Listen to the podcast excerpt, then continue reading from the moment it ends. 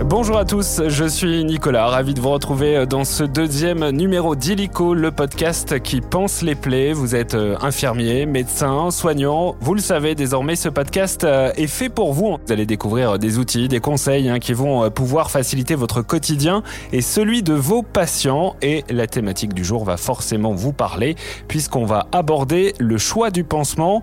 Inutile de dire que c'est un sujet central dans la gestion de la plaie, on va en discuter évidemment avec mon invité. Allez, c'est parti. Illico, le podcast qui pense les plaies. Et cet invité, c'est le docteur Serge Bobot. Bonjour Serge. Euh, bonjour, bonjour.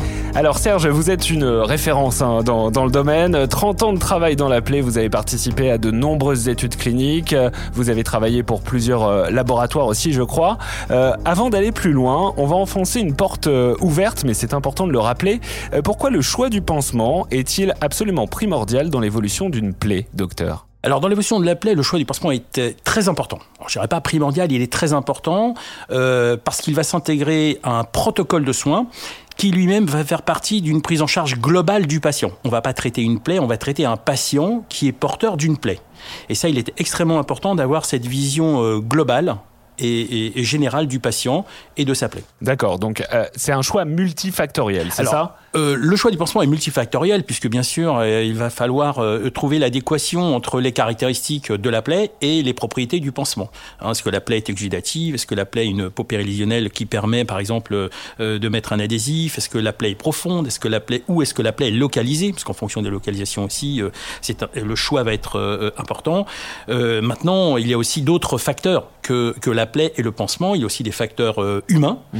euh, des facteurs humains au niveau du patient hein, qui a parfois ses préférences et puis aussi au niveau de la démographie médicale et paramédicale puisque euh, parfois le choix du pansement est dicté ou peut être dicté par euh, des euh, par des soignants qui sont peu présents parce que rares. Et donc la nécessité d'espacer les soins qui fait que pour optimiser le protocole de soins, on aurait dû avoir par exemple des, soins quotidiens ou tous les deux jours, mais là on les met tous les trois ou quatre jours parce que euh, on n'a pas de soignants pour faire les, soins.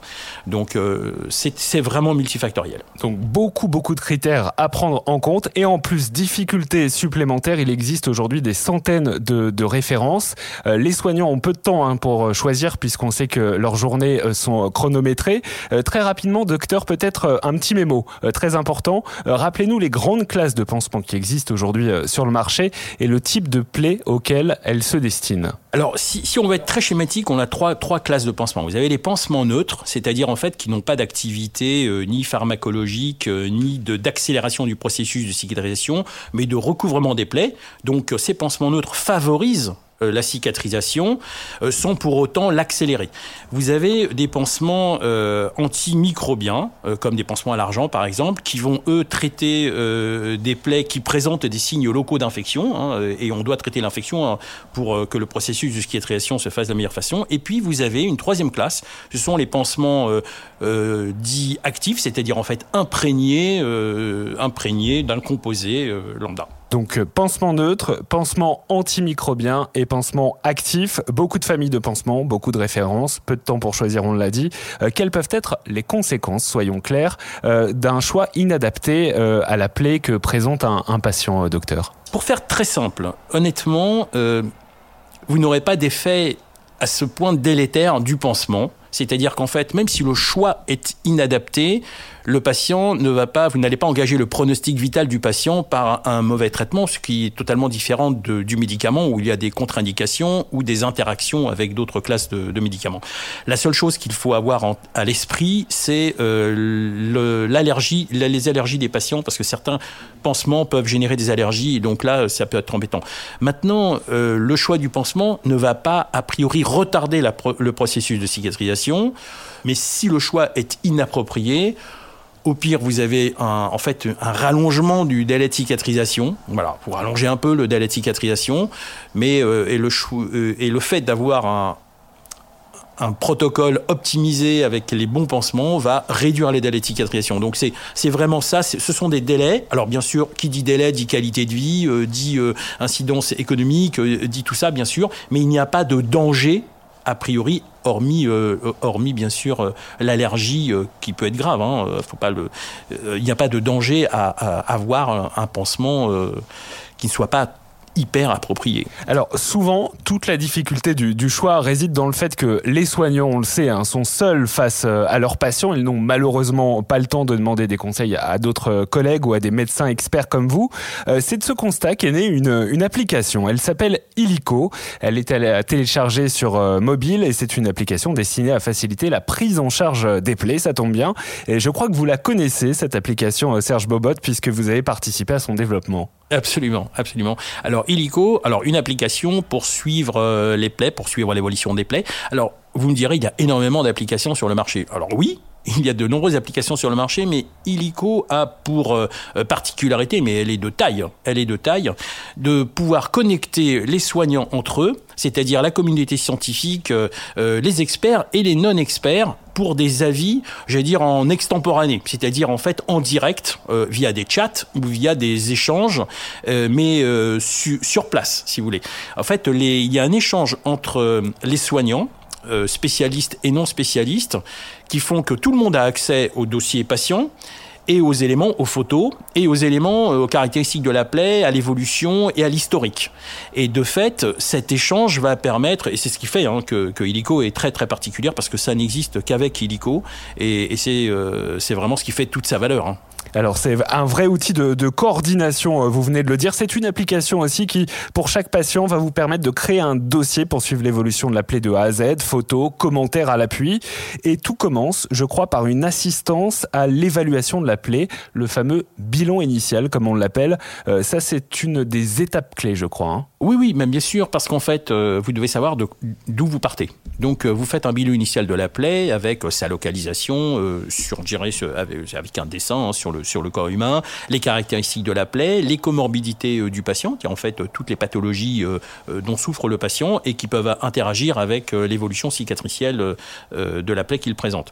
Donc après ce bilan initial où vous pouvez intégrer hein, bien entendu des examens vasculaires, des résultats d'examens vasculaires, des examens biologiques, eh bien vous avez la photo Hein, et les photos sont extrêmement importantes. Là, on ne mélange pas les photos de vacances et les photos. Là, on est vraiment sur, euh, une application qui est vraiment dédiée euh, euh, au suivi de la plaie.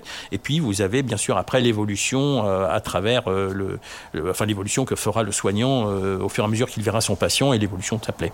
D'accord. Donc, ce qu'il faut dire, c'est qu'on va définir le type de plaie euh, face auquel on, on, est présent. Donc, euh, si c'est une escarre, une brûlure, une stomie, un ulcère, par exemple.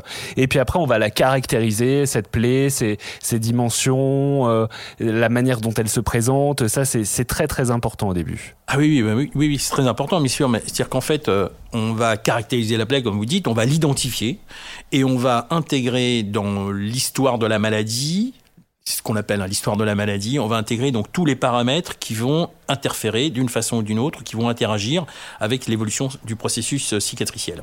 Donc vous avez, oui, un, bilan initial avec euh, toutes les caractéristiques de la plaie, euh, les comorbidités du patient, l'histoire de la maladie et, et, bien sûr après le suivi qui sera fait par le soignant à partir de cette application. Et comme vous l'avez dit tout à l'heure, le plus important, vraiment, c'est vraiment le plus important, cette possibilité d'échanger et d'interagir avec les autres soignants qui, euh, pour prendre un avis d'expert quand vous en avez besoin, ou même euh, l'avis d'un confrère euh, parce que vous avez un doute ou parce que vous voulez, vous voulez asseoir le vôtre. Justement, c'est dans ce genre de situation que l'application est, très intéressante, notamment dans, dans, le cas d'une plaie euh, complexe, par exemple, qui nécessite une expertise supplémentaire euh, ou euh, un conseil, un conseil d'expert. Là, comment ça se passe Eh bien, cet échange, c'est cet échange en fait hein, qui va permettre justement d'optimiser la prise en charge du patient et de sa plaie. À partir de cet échange, dans la mesure où vous avez un, un soignant non expert, on va dire non expert, il a un doute, il fait appel à un expert qui va lui répondre très rapidement et qui va euh, peut-être même modifier la trajectoire cicatricielle de sa plaie, voire même proposer ou demander à son confrère de renvoyer son patient à un service spécialisé, notamment en chirurgie vasculaire, parce qu'on sait que les plaies complexes hein, sont souvent d'origine vasculaire, et donc il y a peut-être des gestes de revascularisation pour éviter euh, une amputation, par exemple. Alors, ma question n'était pas anodine, puisque je crois que cette coordination, ce, cet échange d'expertise a permis euh, un assez beau succès chez, chez nos voisins espagnols, euh, grâce à, à Illico en partie. Alors oui, chez nos voisins espagnols, mais je pense qu'en France, nous devons aussi avoir des très beaux succès. En fait, euh, les, voisins espagnols ont, eu la très très bonne idée euh, de publier. C'est-à-dire en fait, euh, ils ont donc ils ont utilisé illico. Ils ont bien vu qu'avec cette application, ils avaient sauvé euh, le membre, donc le pied de ce patient espagnol, et ils ont voulu euh, euh, échanger avec la communauté scientifique, donc ils ont publié. Mais j'imagine bien, et c'est pas j'imagine, je suis certain même que cette, cette partie visible de l'iceberg est au quotidien dans les pays dans lesquels illico est déjà lancé. Donc oui, bien sûr, euh, c'est une application qui, euh, c'est toute sa valeur, hein, c'est d'éviter les complications euh, majeures et irréversibles de certaines plaies. Autre valeur ajoutée, on terminera sur ce point-là de l'application Helico, c'est que c'est une mine d'or puisque l'application intègre aussi une base de connaissances qui s'enrichit régulièrement en fonction des dernières parutions scientifiques. Et ça, c'est particulièrement utile à la communauté soignante. Alors c'est très utile, bien sûr, et c'est d'autant plus utile que la médecine euh, fait des progrès au quotidien?